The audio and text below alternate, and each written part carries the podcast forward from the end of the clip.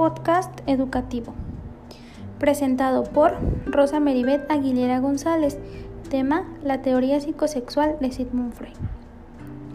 Para Sigmund Freud, la sexualidad humana es la vertiente principal de la energía que mueve el comportamiento de los seres humanos. Esta energía, a la cual se le conoce como libido, es la fuente principal de los impulsos que hace que tendamos por objetivos a corto plazo y a su vez a que otras instancias de nuestra psique repriman estas tendencias para no ponernos en peligro o no entrar en conflicto con nuestro entorno en el que vivimos. Para Sigmund Freud, la vertiente principal de la energía, que es la sexualidad humana, nace durante las primeras semanas de nuestra vida y no en la adolescencia como otros psicólogos creían. En la teoría psicosexual de Sigmund Freud se mencionan cinco etapas. A continuación explicaré en qué consiste cada una de ellas. Etapa oral. Esta etapa se da durante los primeros 18 meses de la vida de los seres humanos. Su fuente erógena es la boca. Su fuente de placer es cuando buscan morder todo lo que encuentren a su paso.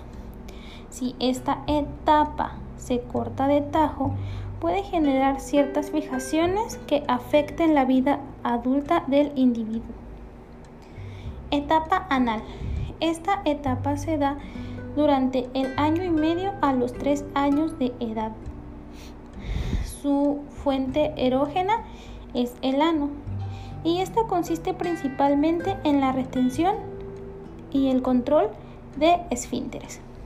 Si esta etapa es cortada de tajo, puede generar fijaciones en el individuo como puede ser que sea un acumulador de cosas o gaste mucho dinero. Etapa fálica. Esta etapa se da durante los de los 3 a los 6 años de edad. Su fuente de placer son los genitales.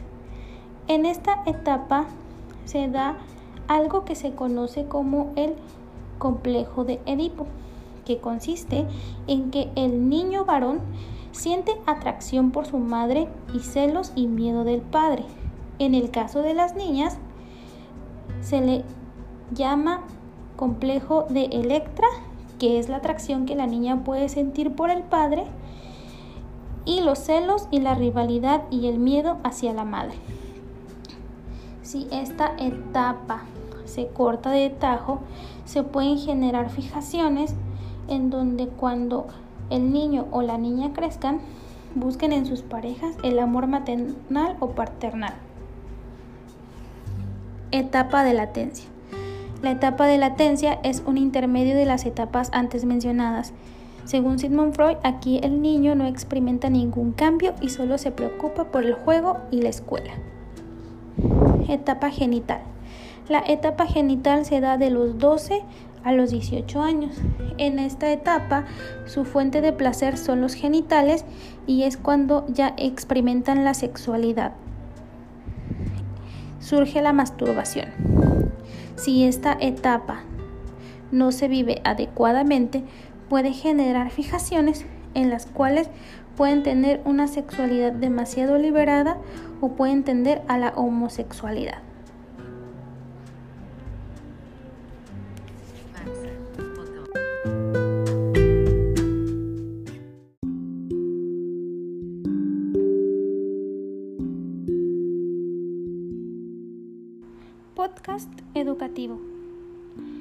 Presentado por Rosa Meribet Aguilera González. Temas. Definición de educación, enseñanza y aprendizaje. En este podcast explicaré las definiciones antes mencionadas, así como la relación que tiene la psicología con la educación. Comencemos. Explicaré brevemente en qué consiste la definición de educación. La educación puede definirse como el proceso de socialización de unos individuos. Al educarse, una persona asimila y aprende conocimientos. La educación también implica una concienciación cultural y conductual donde las nuevas generaciones adquieren los modos de ser de generaciones anteriores. El proceso educativo se materializa en una serie de habilidades y valores que producen cambios intelectuales, emocionales y sociales en el individuo. De acuerdo al grado de concienciación alcanzado, estos valores pueden durar toda la vida o solo un cierto periodo de tiempo. En el caso de los niños, la educación busca fomentar el proceso de estructuración del pensamiento y de las formas de expresión. Ayuda en el proceso madurativo sensorio-motor y estimula la integración y la convivencia grupal. Ahora explicaré en qué consiste la definición de enseñanza.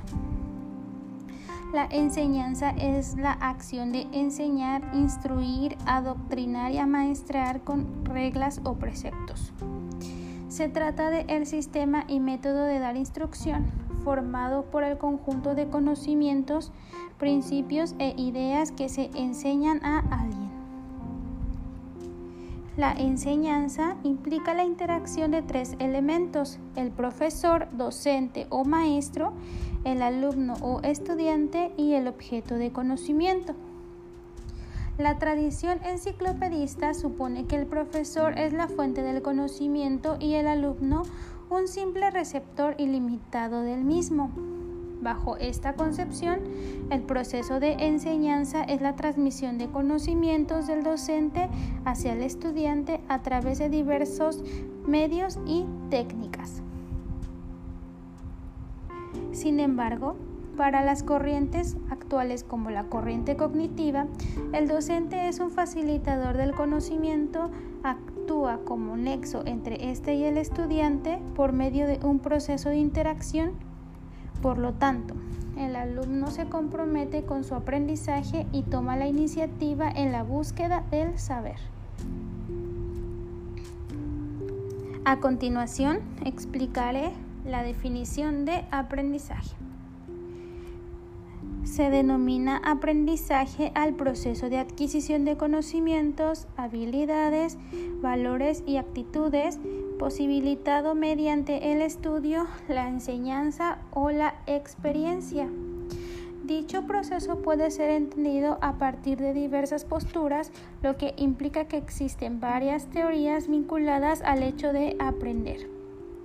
La psicología conductista, por ejemplo, describe el aprendizaje de acuerdo a los cambios que pueden observarse en la conducta de un sujeto. El proceso fundamental en el aprendizaje es la imitación, la repetición de un proceso observado que implica tiempo, espacio, habilidades y otros recursos. De esta forma, los niños aprenden las tareas básicas necesarias para subsistir y desarrollarse en una comunidad. Ya explicadas las tres definiciones, procederé a mencionar en qué consiste la relación de la psicología con la educación.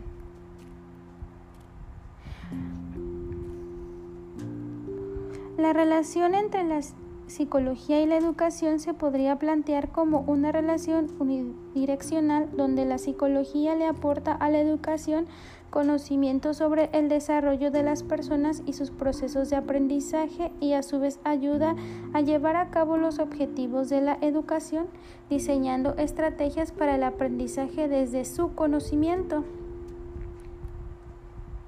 Desarrollando el planteamiento anterior, se puede argumentar que la psicología se ha encargado del estudio del ser humano en todas sus dimensiones, profundizando en temas como su desarrollo y su proceso de aprendizaje, entre otros aspectos, aportándole a la educación, desde sus diferentes teorías, conocimiento sobre cómo aprende el ser humano, qué variables influyen en ese proceso de aprendizaje y, y según su etapa de desarrollo que está en capacidad de aprender.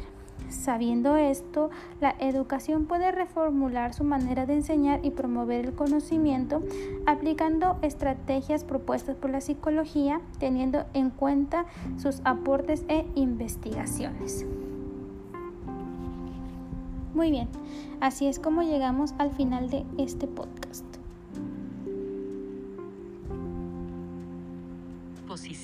Retroceder, avanzar, pausa.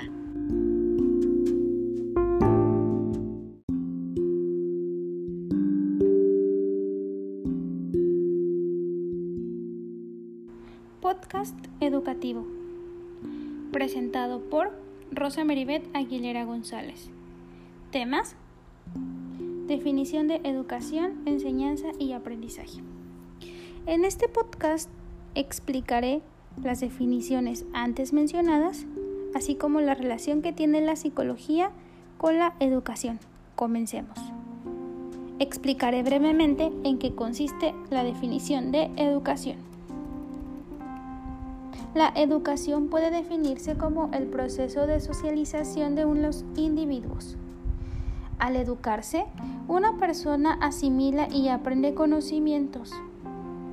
La educación también implica una concienciación cultural y conductual donde las nuevas generaciones adquieren los modos de ser de generaciones anteriores. El proceso educativo se materializa en una serie de habilidades y valores que producen cambios intelectuales, emocionales y sociales en el individuo. De acuerdo al grado de concienciación alcanzado, estos valores pueden durar toda la vida o solo un cierto periodo de tiempo. En el caso de los niños, la educación busca fomentar el proceso de estructuración del pensamiento y de las formas de expresión. Ayuda en el proceso madurativo sensorio-motor y estimula la integración y la convivencia grupal. Ahora explicaré en qué consiste la definición de enseñanza. La enseñanza es la acción de enseñar, instruir, adoctrinar y amaestrar con reglas o preceptos. Se trata de el sistema y método de dar instrucción, formado por el conjunto de conocimientos, principios e ideas que se enseñan a alguien. La enseñanza implica la interacción de tres elementos, el profesor, docente o maestro, el alumno o estudiante y el objeto de conocimiento. La tradición enciclopedista supone que el profesor es la fuente del conocimiento y el alumno un simple receptor ilimitado del mismo. Bajo esta concepción, el proceso de enseñanza es la transmisión de conocimientos del docente hacia el estudiante a través de diversos medios y técnicas. Sin embargo, para las corrientes actuales como la corriente cognitiva, el docente es un facilitador del conocimiento, actúa como nexo entre este y el estudiante por medio de un proceso de interacción por lo tanto, el alumno se compromete con su aprendizaje y toma la iniciativa en la búsqueda del saber. A continuación, explicaré la definición de aprendizaje. Se denomina aprendizaje al proceso de adquisición de conocimientos, habilidades, valores y actitudes posibilitado mediante el estudio, la enseñanza o la experiencia. Dicho proceso puede ser entendido a partir de diversas posturas, lo que implica que existen varias teorías vinculadas al hecho de aprender. La psicología conductista, por ejemplo, describe el aprendizaje de acuerdo a los cambios que pueden observarse en la conducta de un sujeto. El proceso fundamental en el aprendizaje es la imitación, la repetición de un proceso observado que implica tiempo, espacio, habilidades y otros recursos. De esta forma, los niños aprenden las tareas básicas necesarias para subsistir y desarrollarse en una comunidad. Ya explicadas las tres definiciones, procederé a mencionar en qué consiste la relación de la psicología con la educación.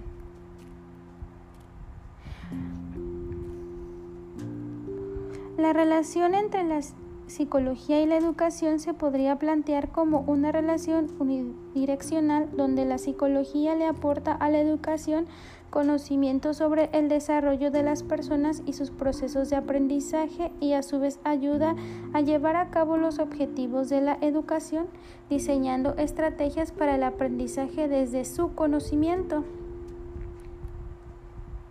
Desarrollando el planteamiento anterior, se puede argumentar que la psicología se ha encargado del estudio del ser humano en todas sus dimensiones, profundizando en temas como su desarrollo y su proceso de aprendizaje, entre otros aspectos, aportándole a la educación, desde sus diferentes teorías, conocimiento sobre cómo aprende el ser humano, qué variables influyen en ese proceso de aprendizaje y, y según su etapa de desarrollo que está en capacidad de aprender. Sabiendo esto, la educación puede reformular su manera de enseñar y promover el conocimiento aplicando estrategias propuestas por la psicología, teniendo en cuenta sus aportes e investigaciones. Muy bien, así es como llegamos al final de este podcast. Posición, retroceder, avanzar, pausa.